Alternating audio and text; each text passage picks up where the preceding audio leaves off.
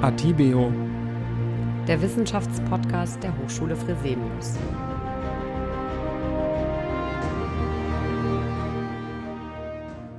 Ja, herzlich willkommen, liebe Zuhörerinnen und Zuhörer, zu der zweiten Folge unseres Podcast-Specials anlässlich des 175-jährigen Jubiläums unserer Bildungsgruppe.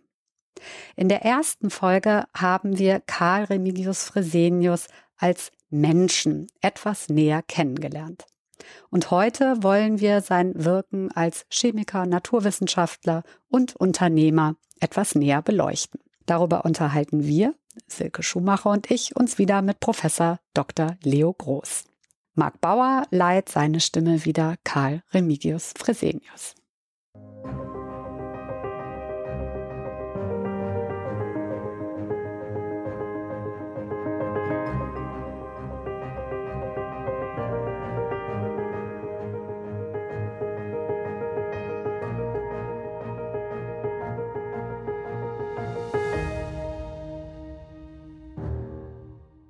Er gilt ja bis heute als Vordenker, Problemlöser und Vater der chemischen Analyse und studiert, das hattest du auch schon äh, gesagt, hat er in Bonn.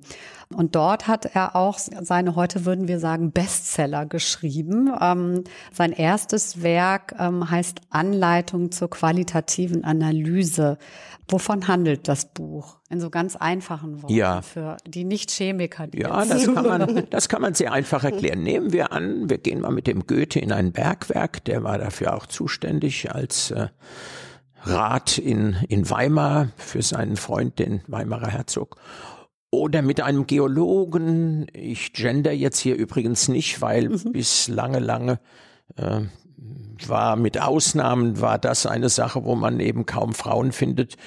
Mm, wobei, ja, doch, das kann man so sagen. Äh, wobei es natürlich Ausnahmen immer gab, aber leider wird von denen immer noch zu wenig erzählt. In der großen Mehrzahl waren das Männer.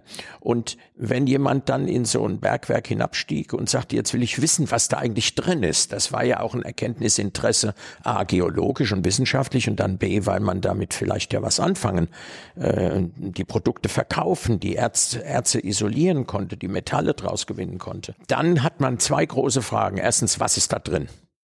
Das ist qualitative Analyse. Mhm. Qualis, ne? was mhm. ist da drin? Die Sprache der Chemiker ist die der Experimente. Die Laute sind die einzelnen Reaktionen. Zu ihrer Erlernung wird jetzt allgemein die qualitative Analyse als der beste und kürzeste Weg betrachtet. Und zweitens, quantitative Analyse, wie viel ist denn da drin? Das ist ja ganz wichtig, ne? wenn ich ein Golderz habe, na gut, nehmen wir das ein falsches Beispiel, aber nehmen wir mal ein Bleierz, da sieht man das Blei ja nicht sofort. Beim Gold mhm. ist es häufig gediegen, dann sieht man es, also in reiner metallischer Form, beim Blei nicht. Und da muss man das messen. Und dann kann man sagen, wie viel Blei ist da drin und ist es das wert, dass man diese Brocken ausgräbt und das Blei daraus für viel Geld und Mühe und häufig auch Umweltschmutz isoliert hat. Und deswegen will man das wissen. Qualis, also qualitativ was und quantitativ wie viel. Und er hat in Bonn an der Uni kein eigenes Labor der Uni vorgefunden, aber ein Apotheker namens Marquardt, sein großer Lehrer in diesem Ding, der hatte so ein Labor und da hat er gelernt und studiert. Und dann hat er seine Lernerfolge aufgeschrieben in einem Büchlein, das am Ende 81 Seiten hatte. Der Marquardt hat ihm geraten, das auch zu publizieren. Und äh, das hat er gemacht, diese Anleitung zur qualitativen Analyse. Und das ist auf 80 Seiten eine Art Führer oder Guide dadurch, wie man systematisch von vorn bis hinten einen unbekannten Stoff daraufhin untersucht, was drin ist. Hm. Und das tut man, indem man die Stoffe systematisch in Gruppen unterteilt, nicht nur auf dem Papier, sondern indem man sie ihren Eigenschaften gemäß mit anderen Stoffen reagieren lässt. Mit den einen mögen sie es, mit den anderen nicht. Und so kann man sie, ich hätte fast gesagt, auf ihrer, aufgrund ihrer Vorlieben, die Chemiker sagten damals Affinitäten, Stoffeigenschaften, ja, so wie wenn zwei Menschen vielleicht denken, sie passen zusammen, denken das zwei Elemente auch und bilden eine Verbindung. Und wenn die schwerlöslich ist, kannst du abfiltrieren und dann hast du dieses Element isoliert. Ja, so hat er das gemacht. Und das hat er systematisch beschrieben, so dass auch jemand, der da erst im Anfang dran ist, dem folgen und das am Ende nachvollziehend erlernen kann, theoretisch wie praktisch. Dazu diente dieses Büchlein. Und das blieb, übrigens ist es am Ende, ich glaube es hat 17, 18 Auflagen gehabt, ist es stark angeschwollen und war am Ende eigentlich mehr ein Hand- und Referenzbuch als noch eine kurze Einführung. Aber es ist der Goldstandard über Jahrzehnte gewesen, den er in diesem Feld gesetzt hat. Wow. Und das waren ja dann zwei, ne? Also es war äh, ja, das einmal qualitativ, genau, hat er das andere später, kurz später die quantitative geschrieben, die dann auch stark anwuchs und schon äh, 1875 zwei Bände erreicht hatte. Also das wurde auch in viele, viele Weltsprachen übersetzt. Ich sage mal auf die Schnelle äh, vielfach in Englisch beziehungsweise Amerikanisch, in Französisch, in Spanisch, Italienisch, kleinere Sprachen, sogenannte Niederländisch und Ungarisch sogar. Das ist eine Ausgabe, die der Leo Groß auch nicht lesen kann, aber einer meiner Kollegen in Budapest hat's getan und mhm. hat's tatsächlich auch in der Nationalbibliothek gefunden. Italienisch habe ich noch nicht genannt, gibt's auch. Spanisch, äh, da auch mehrere Auflagen. Also seine Bücher waren damit auch verbreitet und hier bei uns in der Vitrine, hier von wegen Devotionalie, Silke, liegt, äh, man kann es aufgeschlagen sehen und erkennen, eine chinesische Ausgabe, die wow. ganz besonders dick ist. Es war eine Art Blockdruck, wo das Ganze in Chinesisch auftrat. Übrigens, einer hat es verbotenerweise ohne Remis Erlaubnis in Russisch übersetzt. Wir haben also auch ein russisches Buch. Wow. Aber sag mal, war das damals nicht schon sensationeller, als es äh, heute wäre, wenn ein Buch in so viele Sprachen Sprachen übersetzt wird? Oder war das Och, schon das gäbe zu der das Zeit? Das gab's schon. Also Beispiel Chinesisch. Die chinesischen Kaiser haben quasi schlaue Leute sozusagen kaserniert und haben die äh, am laufenden Band wissenschaftliche Werke aus dem Westen übersetzen lassen. Mhm. Also das war nicht gänzlich fremd, aber dass ein einzelner Mensch mit seinen eigenen Büchern so einen umfassenden Erfolg in einem vergleichsweise schmalen Markt mhm. hat, das war die für die Chemie, es haben ja noch andere was geschrieben und mhm. er ist nicht der einzige sogenannte mhm. Vater der Chemie oder der analytischen Chemie aber ein Wegbereiter schon und äh, ein ganz besonderer, ein ganz besonders fruchtbarer, äh, glaube ich, war er nicht nur wissenschaftlich, sondern auch publizistisch. Ja. Seine nächste Station, die führte ihn äh, ja von Bonn nach Gießen. Und zwar war er im Laboratorium von äh, Justus von Liebig, den kenne sogar ich. Und ähm, dort hat er auch promoviert. Und in seinen Arbeiten beschäftigte er sich hier vor allem mit der Agrarchemie, der Wasseranalytik und der Gerichtschemie. Und auch später am Nassauischen Institut leitete, ähm, leiteten ihn Themen wie das Düngen von Böden. Ähm, ist das schon ein Wegbereiter der Nachhaltigkeit? Also hat er diesen Begriff schon mitgeprägt? Sehr schwierig.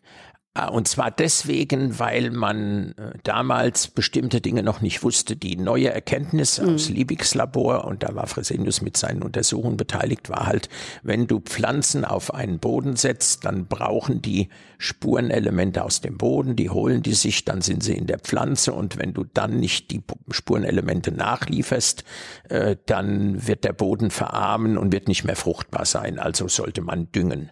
Was diese Generation nicht wissen konnte, ist, was wir heute heute wissen, ja, äh, man könnte Mineraldünger draufschmeißen, aber äh, mal als Beispiel, ich wohne mitten in Reben im Rheingau, so eine Rebe gibt mindestens ein Drittel dessen, was sie sich mit Sonnenlicht und Wasser und Kohlendioxid aus der Luft an Zucker erarbeitet hat, an Bausteinen für ihre eigene Existenz, gibt die an Mikroorganismen im Boden ab, die an den Wurzeln sitzen und sagen, hey, ich merke doch, du kannst ja die Mineralien nicht essen. Ja, ich gebe dir die frei Haus, ich liefere sie dir, ich mache sie dir bioverfügbar, wie wir sagen, dann kannst du die essen, dann kannst du die überhaupt erst über die Wurzel aufnehmen. Dafür will ich aber was von deinem Zucker haben.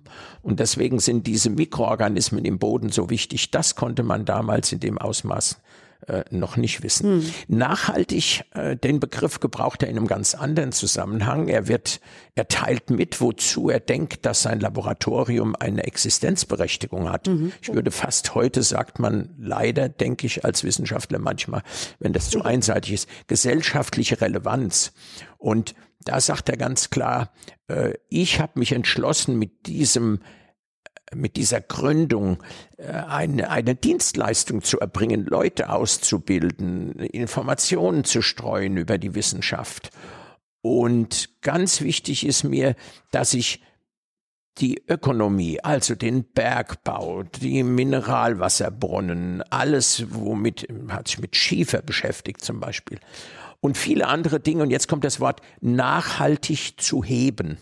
Also damit sagt er einmal, er will dem allem fördernd dienen durch seine Erkenntnisse. Andererseits nachhaltig, ein Begriff, den wir heute mhm. in einem großen Umfang und mit einem erweiterten Sinn gebrauchen. Aber den hat er schon benutzt. Äh, das kann uns natürlich freuen, wenn wir jetzt in Wien Nachhaltigkeit als ein Hauptthema unserer neuen Charlotte-Uni in Charlotte Fresenius Universität in Wien haben und auch anderswo in Deutschland. Da, er hat an Nachhaltigkeit gedacht. Also es war ihm drum zu tun, dass er keine Eintagsfliegen züchtet, keine Strohfeuer entzündet, das sind ja so Bilder, die wir dafür haben, mhm. sondern dass er eine Lampe anzündet, und das sage ich immer mit unseren Studis, in denen müssen wir ein, ein Feuer entzünden, das ist, geht nur, wenn es in uns selber brennt, und müssen denen helfen, dass die Flamme nicht erlischt und dass sie immer Futter hat. Äh, das heißt, die müssen Öl auf der Lampe haben. Die müssen, ja, wenn es ihnen mal ganz schwierig geht, wie bei unseren bösen Prüfungen, müssen die resilient sein. Die hm. müssen äh, wissen, woher sie neues neuen Brennstoff für diese hm. Lampe kriegen. Mhm. Und daran hat er eben gedacht, dass er nichts, äh, nicht nur was macht, was ein paar Tage dauert oder vielleicht sogar sein ganzes Leben und dann ist tot. Und das ist ja auch nicht passiert, sonst säßen wir nicht hier. Ja, Tod ist ein super Stichwort, ne? Ja, ja, genau. Wirklich? Äh, ja, er hat ja auch, äh, wir hatten es gerade schon mal ganz kurz angesprochen, äh, er war ja auch in, noch in einem anderen Bereich tätig, ähm, und zwar in der Forensik also ja, in der ja. Gerichtschemie, was ja sehr an True Crime äh, erinnert, oh, ein, ja, ein, ein Trend äh, heute im Fernsehen in verschiedenen Formaten. Ähm, und damit hat er sich auch beschäftigt. Und da gibt es so einen ganz bekannten Fall. Ja, also ich sag mal vier Dinge. Erstens, er hat schon Vorlesungen, wir haben die schriftliche Vorlesungsankündigung übrigens damals gesagt Privatissime, also in seiner eigenen Wohnung in Gießen am Seltersweg Vorlesungen zur forensischen Chemie gehalten. Er hatte zweitens mit seinem Kollegen Will die sogenannte Marsche Probe auf Arsen, das damals ein Giftstoff zum Morden gewesen ist, ähm, sehr viel populärer als es heute noch ist. Da gibt's viel schlimmere und andere Dinge. Aber er hat ähm, dieses Verfahren sozusagen gerichtsfest ausgestaltet mhm. und hat dann schon mit 26 Jahren einen Artikel geschrieben mit dem sinngemäßen Titel Was kann der Richter vom Gerichtschemiker erwarten? Und da steht unter anderem drin, ja, solche Arsenanalysen kann er erwarten. Aber Leute, warum mache ich das? Ich mache das, weil ein ordentlich zuverlässiges Beweisverfahren mit naturwissenschaftlich nach menschlichem Ermessen hieb- und stichfesten Ergebnissen vor Gericht notwendig ist, um den hm. sozialen Frieden zu erhalten. Hm. Denn wenn die Menschen nicht glauben, dass ein hm. Urteil wenigstens fair zustande gekommen ist, was dann?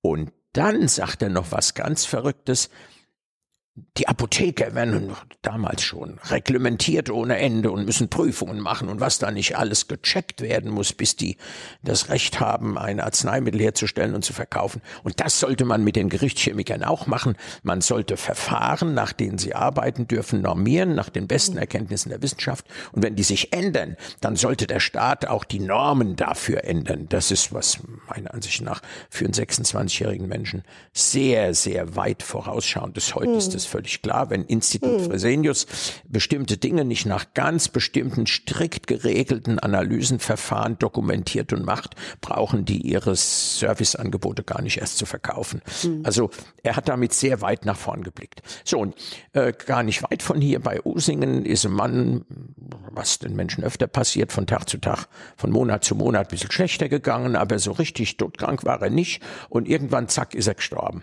Und das ganze Dorf hat immer geätzt, den hat seine Frau umgebracht. Und das hat aber zu nichts geführt. Und dann hat aber der Schwiegersohn zusammen mit der Tochter so lange hinter der Polizei gehangen, bis der Staatsanwalt nach vier Jahren gesagt hat, egal wie sehr der jetzt müffelt, der wird jetzt ausgegraben. Und dann landeten diese Körperteile beim Fresenius auf dem Tisch. Leber und Herz verbreiteten einen fauligen, widerlichen Geruch. Beide Organe waren weich und ließen sich leicht zerschneiden. Ihre Farbe war dunkelbraun. Und er beschreibt es auch, also das sei all denen gesagt, die forensische Untersuchungen im Fernsehen so clean finden und so. Die riechen ja auch nichts im Fernsehen. Ne? Und selbst wenn, wird es ja nicht gezeigt. Aber man sieht ja schon immer, wie sie sich irgendwas unter die Nase schmieren, damit der Gestank halbwegs erträglich ja, ist. Man kann sich vorstellen. Ja, wenigstens das. Ja, aber dann hat er noch gesagt, stellt euch das vor, ich brauche, ehe ich jetzt weitermache, noch Sargdeckel und Boden, Holz zur Probe und ich brauche etwas Boden, was über dem Sarg lag und was drunter lag. Warum? Weil in Friedhofserde natürlich, manchmal sogar natürlicherweise, äh, wie in manchen Landschaften Arsen vorkommt und da muss er natürlich, wir sagen, die Blindprobe mhm. machen. Ne? Der, mhm. Das Holz wurde mit arsenhaltigen Farben gestrichen. Mhm. Also der muss sicher gehen, dass es wirklich aus der Leiche stammt. Er hat nachgewiesen, das ist so. Die Frau hat dann gestanden und wurde verurteilt.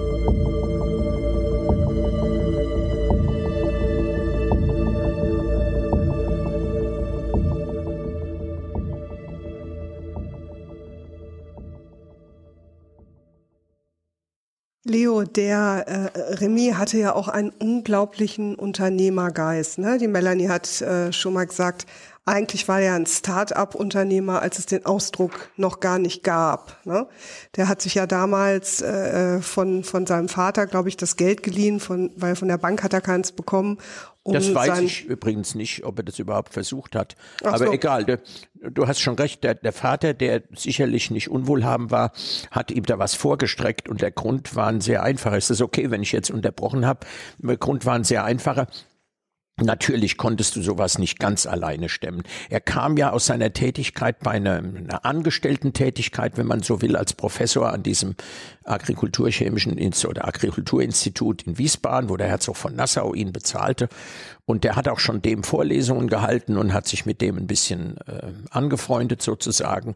Und dann wollte er gründen und hat das auch mehrfach äh, beantragt. Und schließlich hat die herzogliche Schatulle sozusagen, der Finanzchef des Herzogs, gesagt, okay, das kannst du machen. Und das war am 8. Januar das haben wir Anfang eingangs schon mal gesagt, 1848. Und dann kam die 48er Revolution, auch in Nassau. Und ohne Details zu erzählen, in diesen Wirren ist es einfach erstmal versackt.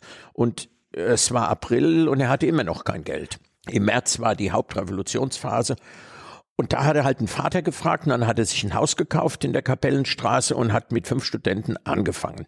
Und im Rückblick nach 25 Jahren hat er dann sinngemäß äh, geschrieben, er habe das jetzt einfach anfangen müssen, er habe da nicht mehr länger zuwarten können und er sei überhaupt der Meinung, dass man, ich lese es mal vor, nichts Schlimmeres tun kann, als dem Einreißen des Bestehenden untätig zuzusehen, anstatt mutig die Hand sogleich wieder ans Werk zu legen zu zeitgemäßem, festem Neubau, auf das auch wieder etwas dastehe, wenn das Alte, unkräftig gewordene zusammensinkt. Äh, unsere Ökonomie-Prof-Kollegen haben mir gesagt, kann das sein, der Schumpeter oder so, irgendein Ökonomietheoretiker habe gesagt, dass häufig es eben sein muss, dass Dinge kaputt gehen, damit etwas Neues entstehen kann. Und er sagt sogar, bevor das kaputt geht, muss ich schon weitergedacht haben und muss was in der Hinterhand haben. Also wenn das kein Unternehmer ist, er hat ja ein bisschen was riskiert. Der Herzog hat dann am Ende doch den Zuschuss gezahlt und er hat das Ganze zum Laufen gebracht und dann hat er neue Gründungen gemacht gemacht dann hat er zum Beispiel Pharmazeuten ausgebildet und die waren in Nassau zur Vorprüfung zugelassen. Und dann kamen die Preußen 1866, die Details erspare ich uns jetzt, und haben Nassau annektiert und haben festgestellt, sie können diese Prüfung nicht anerkennen. Und dann war dieser aufblühende Geschäftszweig ihm aus der Hand geschlagen. Und dann hat er das agrikulturchemische Labor gemacht und als einer der ersten. Und als es richtig anfing zu laufen, hat es der Staat übernommen. Und dann hat er die Bakteriologie 1884 gegründet. Und als die richtig lief, hat der Staat eine eigene aufgemacht. Also ganz oft war er so wie wir ja heutzutage auch. Ne? Wir waren die ersten als Hochschule, die Gesundheitsberufe ja. an die Hochschule gebracht haben. Und natürlich in dem, wo, wo dann irgendwann der Weg geebnet war, haben auch andere das hieß ja, dass die gesetzlichen Voraussetzungen auch stimmen mussten, haben auch andere und insbesondere staatliche Hochschulen das aufgegriffen. Das sage ich nicht zum Jammern, sondern sage, das ist möglicherweise ein Teil des Unternehmertums, ähm, auch dann, wenn etwas nicht mehr trägt, warum auch immer, wenn Konkurrenz aufwächst, sich zu überlegen, so was mache ich jetzt? Und dann ist ihm lebenslang was eingefallen und seine Nachfahren, so hat Ludwig Fresenius mal gesagt, wir feiern jetzt die 175 nicht, um die alle irgendwie zu verehren oder so, sondern wir, wir wollen uns zurückbesinnen, wie die es denn geschafft haben, dass es uns so lange gab bis heute Mhm. Und dann überlegen wir uns mal, wie er selber das sagt, äh, uns gibt's nicht einfach so. Warum soll es uns als Hochschule geben? Warum soll jemand gerade uns als privaten Geld bezahlen? Das hat er sich damals überlegt. Mhm. Und Leute haben das aus voller Überzeugung gemacht und sind wahrscheinlich gar nicht schlecht dabei gefahren. Und wir auch. So machen wir das jetzt. Und es wird uns ja nicht äh, unendlich weitergehen, wenn wir jetzt nicht auch mit total visionären äh, Ideen daran gehen und gucken, ne, wie, wie sieht in unserem Fall Bildung in, äh, in der Zukunft aus. Klar. Und äh, äh, Remis Ururenkel, Ludwig Fresenius, ist ja unser Hauptgesellschafter. Und der nennt das bei unserer Gründerförderung, dem Pioneer Ventures, auch immer die erste Tankfüllung. Ne? Okay. Er sagt immer, wie wichtig ja. es ist, ja. äh, Gründern ähm, ja. die erste Tankfüllung quasi ja. zu spendieren. Ja, und die erste Tankfüllung für den Remy war eben, dass er das Geld bekommen hat, um in Wiesbaden dieses vom, kleine vom Gebäude Vater und vom Herzog und, ein bisschen und dann auch noch kleine laufende Zuschüsse. Das war nicht riesig viel, aber du hast völlig recht. Äh, also die Startups, wenn man so will, wurden auf diese Weise auch damals gefördert. Allerdings wissen wir auch, da kann man mal unsere Startup-Leute fragen in der Hochschule, Pioneer Lab Freunde, und auch Ludwig Fresenius. Es kann passieren und ich weiß gar nicht, mal Max Faust fragen, wie viel Prozent aller Startups dann fehlschlagen. Das passiert auch. Und das ist dann auch in Ordnung. Wir haben Glück. Die, das Startup von unserem Gründer Remy Fresenius ist eben nicht eingeschlafen, sondern er hat es über die Zeit gebracht. Charakteristisch für äh, Karemigus Fresenius war ja unter anderem auch seine sehr hohe, hohe Praxisorientierung. Ja. Das heißt, ihm ging es immer darum, nicht wissenschaftlich nur irgendwas niederzuschreiben und auszuforschen, sondern es sollte vor allem auch Anwendung finden. Er wollte wissen, wie sich Stoffe zusammensetzen, äh, welche, äh, welche Menge von einzelnen Elementen in bestimmten Dingen enthalten sind. Ne? Hat dann, hast du vorhin schon gesagt, diese Analysen gemacht von Wasser, von ja. Wein, von Lebensmitteln. Daraus ist ja letztendlich dann auch das sehr renommierte äh, frühere Institut Fresenius entstanden, ja. das ja heute anders heißt. Ja. Jetzt, jetzt SGS-Institut Fresenius und du hast recht, er hat das auch so aufgeschrieben in seinem Vorwort zu den Quellenanalysen in Nassau, zu den Mineralwässern. Sagte, na ja, ich mache das eben nicht, ich übersetze es für uns, äh, damit das irgendwo in die Schublade kommt, sondern ich mache das, weil der Brunnenbesitzer will schließlich wissen, was sein Brunnen wert ist. Klar. Auf Deutsch, für wie viel Geld kann ich das Mineralwasser verkaufen, was ich ausbeute und dafür muss ich auch was investieren. Und der Geologe will wissen, wie ist denn das entstanden? Vielleicht lehrt mich das was über die Erdgeschichte. Und der Arzt, heute würde man natürlich dazu fügen, die Ärztin will wissen, was, äh, was ist die Heilkraft dieses Wassers, weil ich weiß ja, was da drin ist und welche Wirkungen das hat. Also das hat er immer wieder gesagt. Ähm, in einem ganz frühen Brief in den 40er Jahren, Briefwechsel mit seinem Vater, sagt der Vater, Junge, überleg dir gut, du kannst entweder ähm, der Wissenschaft total äh, treu bleiben und wirklich, wir würden heute sagen, Grundlagenforschung machen, dann sage ich dir aber, das wird äh, möglicherweise macht man sowas nicht täglich und nicht laufend. Das ist wie wenn ein Komet am Himmel aufscheint und dann wirst du einen Ruhm haben für eine gewisse Zeit.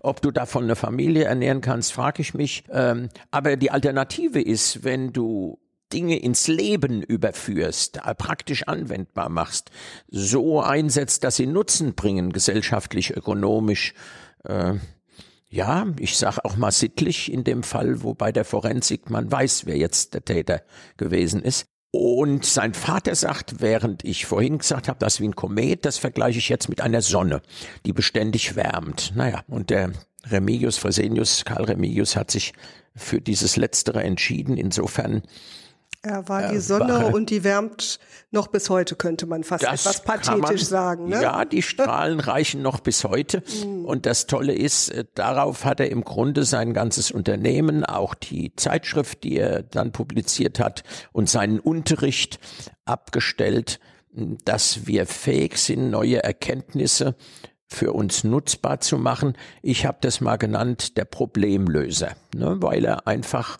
als Dienstleister Geld dafür bekommen konnte, dass er Probleme lösen konnte. Ich sehe da in unserer Vitrine ein Stück Beton oder, oder Zement. Da wurde er gefragt, ja, wir sind die Zementfabrikanten, wir haben den Portland-Zement erfunden, auf dem ruht übrigens die Freiheitsstatue in Amerika immer noch. Ja, die steht immer noch sicher da drauf. Das ist ein toller Zement, der ist auch gar nicht so leicht zu machen und teuer. Und jetzt gibt's Leute, die fälschen den. Fresenius, hilf uns. Wie soll man die Fälschung unterscheiden? Am Ende werden wir noch, wenn ein Gebäude zusammenstürzt, beschuldigt, wir hätten den schlechten Zement gemacht. Das gibt's übrigens bis heute. Und darauf hat er einige wenige einfache Versuche ersonnen, um festzustellen, ob der Zement gefälscht ist. Er konnte es nicht mit seiner üblichen Analyse, weil die Fälschungen enthielten genau dieselben Stoffe in ungefähr denselben Mengen wie der echte Portland-Zement. So schlau waren die Fälscher. Und er hat ein paar ganz simple Dinge gefragt. Zum Beispiel, wenn ich dich erhitze, bis du glühst. Und da wiege ich dich vorher und nachher. Wie viel Gewicht hast du verloren? Also was an dir ist, geht in die Luft, wenn man dich heiß macht. Und wenn man mal guckt, wie, wie ist denn deine Dichte? Wie schwer bist du denn? Gehst du in Wasser unter oder nicht? Ist deine Dichte wie die von Wasser oder höher? Natürlich höher. So was hat er gemessen. Dann hat er so eine komische violettrote Lösung auf eine Lösung dieses Portland-Zements getropft. Und irgendwann ja, und dann wurde diese Lösung sofort entfärbt, weil in dem Zement was drin war, was diesen roten Stoff oder diesen violetten Stoff entfärbt. Und nach x Tropfen auf einmal blieb die Farbe rot. Das heißt, da war alles verbraucht, was dieses rote Element, diesen roten Farbstoff frisst oder den violetten. Und das war unterschiedlich bei den Fälschungen und bei den originalen Dingen. Und so hat er mit ein paar ganz ziemlich einfachen Versuchen unterscheiden können, ist das eine Zementfälschung oder nicht. Das nenne ich eine Problemlösung, das nennt man heute Summenparameter und das ist ein praxisgemäßer Test. Dafür hat er Geld verdient und hoffentlich auch gekriegt. Das ist super spannend, was der alles so gemacht hat. Äh, Wahnsinn. Wie muss man sich das eigentlich vorstellen? Was denkst du, ist dein Bild davon, was für ein Lehrer er war? Ich habe mal oh. gelesen, er hat in den ersten 100, in den ersten 100 Jahren, wie das schon klingt, äh, wurden ungefähr 5000 äh, junge Studierende ausgebildet bei ihm oder Schüler waren es ja damals. Äh, äh, die müssen doch auch fasziniert gewesen sein von, von ihm als Mensch und Lehrer. Naja, also es waren etwas über 2000 zu seiner Lebenszeit. Die sind alle dokumentiert. Die ersten 5000 haben wir alle beim Namen. Wir wissen, aus welchen Ländern die kommen. Über 70 Länder. 30, 35 Prozent nachher in der Kriegszeit, im Ersten Weltkrieg bisschen weniger, äh, waren internationale Studis aus fast allen europäischen Ländern und vielen internationalen Ländern bis China. Ähm, natürlich hat er die nicht alleine unterrichtet, also die Faszination kann nicht nur er alleine gewesen sein, aber sein Team schon.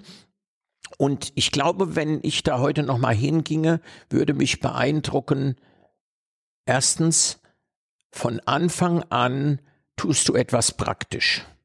Du gehst nicht nur in eine Vorlesung und hörst dir irgendwas an und schreibst am Ende mit und das war's, sondern du machst es gleich mit deinen Händen und er legt großen Wert darauf, dass du das, was du mit den Händen machst, a, ordentlich kannst er sagte mal, wenn du nicht 100 Milliliter Flüssigkeit, also so ein kleines Gläschen voll ähm, von einem Gefäß ins andere überführen kannst, ohne etwas zu verspritzen oder zu verlieren, dann musst du gar nicht weitermachen. Dann kannst du privat so ein bisschen rumspielen und ein bisschen Hobby-Naturwissenschaften machen, aber wer bloß nicht Analytiker. Äh, später hat mal jemand dieses Streben nach absoluter Zuverlässigkeit, ein Historiker der Wissenschaft hat das genannt, der hippokratische Eid für Chemiker und muss man heute zu Recht sagen, Chemikerinnen.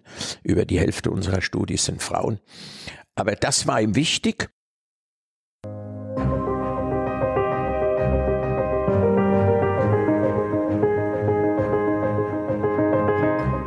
Forsche gründlich, rede wahr, schreibe bündig, lehre klar.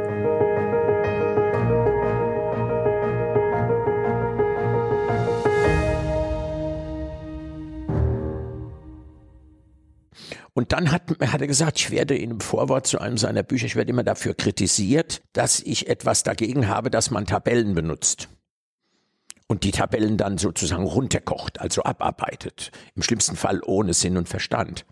Und er sagte, ich bin nicht gegen Tabellen. Hey Studis, macht euch die Tabellen selber. Erarbeitet euch die Sachen. Und dann habt ihr sie verstanden und dann wisst ihr, warum ihr was macht.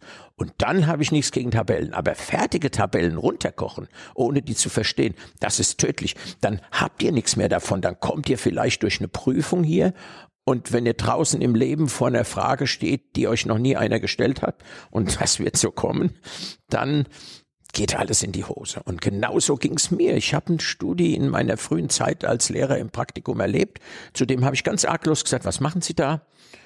Dann hat er schreckt aufgeguckt und hat gedacht, er soll geprüft werden gegen eine Note oder sowas. Und ich sagte, um Gottes Willen, nein, ich will nur wissen, was Sie da machen. Ja, dann zeigt er auf so ein Blatt, genau so ein Tabellenblatt. Ich bin jetzt hier und der Finger war an einer Stelle. Und dann habe ich gesagt, ja, was machen Sie denn da? Ja, das bückte sich drüber, das steht doch da. Ich gebe da jetzt Säure zu. Ah, habe ich gesagt, Säure geben Sie zu. Welche denn? Ja, Salpetersäure steht doch da. Sag ich, hm, warum nehmen Sie denn Salpetersäure? Was bewirkt die denn?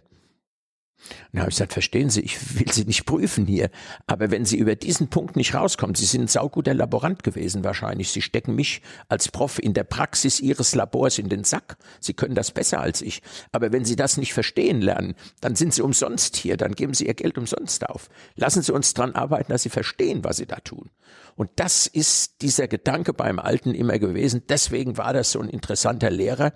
Und dann hat er natürlich im eigenen Labor gleichzeitig geforscht und die neuesten Methoden überprüft, ob sie gut waren. Wir sagen heute validiert. Und er hat äh, praktische Ergebnisse erzielt. Die Studis konnten zugucken, so wie bei uns heute auch, äh, eben Forschungsinstitut äh, Analytik, IFA. Die können mitarbeiten dran, wenn wir neue Ergebnisse suchen zu Mikroplastik oder zu Schadstoffen in der Umwelt und sind begeistert, wenn sie zum Beispiel lernen, das können wir heute schon mit Schülern teilen und Schülerinnen, äh, dass jeder von uns äh, Rauschgift an der Hand hat. Äh, das machen wir so, dass wir Banknoten untersuchen. Und irgendwann geht so eine Banknote halt auch mal durch die Hand von jemandem, der irgendwie Rauschgift an der Hand hatte. Naja, und die Spuren, die da an der Banknote bleiben, das reicht uns. Mhm. Und das lernen die. Ja, Leute, wenn das keine Freude macht, wenn dann, das kein Praxis dann weiß ich nicht. Leo, ähm, du warst ja auch äh, selber äh, jahrelang als äh, Professor an der Hochschule Fresenius äh, tätig hier in Idstein vor allem, ne? Und ich glaube, all die ehemaligen Studierenden lieben dich heute noch mhm. und alle ehemaligen Kolleginnen und Kollegen. Das mhm. sieht man immer, wenn man mit dir hier lang geht. Jetzt hat der Ludwig Fresenius letztens was ganz Interessantes gesagt und da würde ich dich gern mal zu deiner Vision fragen. Ja. Er hat gesagt, was wir hier machen, das ist quasi von früher mit der Kreide an der Tafel stehen bis heute zum Metaverse. Also das ist eine ganz andere Welt, in der wir heute leben. Was glaubst du denn, wie die Bildung der Zukunft aussieht? Also darf ich mal was sagen als alter Sack? Ich bin jetzt zugegeben, im Februar wäre ich 72. Aus meiner Erfahrung leben wir gar nicht in einer ganz anderen Welt. Mhm. Wir verarbeiten diese Welt nur anders und wir haben andere Mittel, sie wahrzunehmen, wie zum Beispiel eine 3D-Brille. Was ich aber zu den Studis sagte, und das würde ich, wenn ich heute unterrichtete, immer noch tun, ich würde sagen, was macht ein Chemiker, eine Chemikerin aus? Wir sind noch nicht besser als andere. Ja, wir sind anders, weil wenn wir die Augen zumachen, dann sehen wir Moleküle tanzen und andere sehen dann nichts. Und das müssen wir bitte das können wir heute. Wow, wir können das viel, viel schöner und eleganter mit 3D-Brillen und Videos und Metaverse und allem zeigen. Da kann man richtig die Moleküle auch tanzen zeigen. Aber André Heller, die wahren Abenteuer sind im Kopf. Und sind sie nicht im Kopf, dann sind sie nirgendwo wenn wir die nicht selber auch in unseren Köpfen entzünden können, wenn wir gerade ganz weg vom Metaverse, wir haben das alles nicht, wir müssen ein Problem lösen, müssen mit die Augen zu machen, Moment mal, was passiert mit diesem Molekül jetzt? Wie könnte das aussehen? Das rast da durch die Lösung, stößt mit einem anderen zusammen. Was könnte dabei passieren? Wir müssen unsere Fantasie schulen, die durch sowas angeregt und gestützt werden kann und hoffentlich nicht getötet So, das sind die Tabellen von heute, sind diese ganzen technischen Mittel. Also ich bin überzeugt, äh, wenn in der Hochschule von morgen nicht die Technik von heute und morgen drin steckt, dann werden uns die jungen Leute weglaufen, weil so wachsen die auf. Das ist deren Art, an die Welt ranzugehen.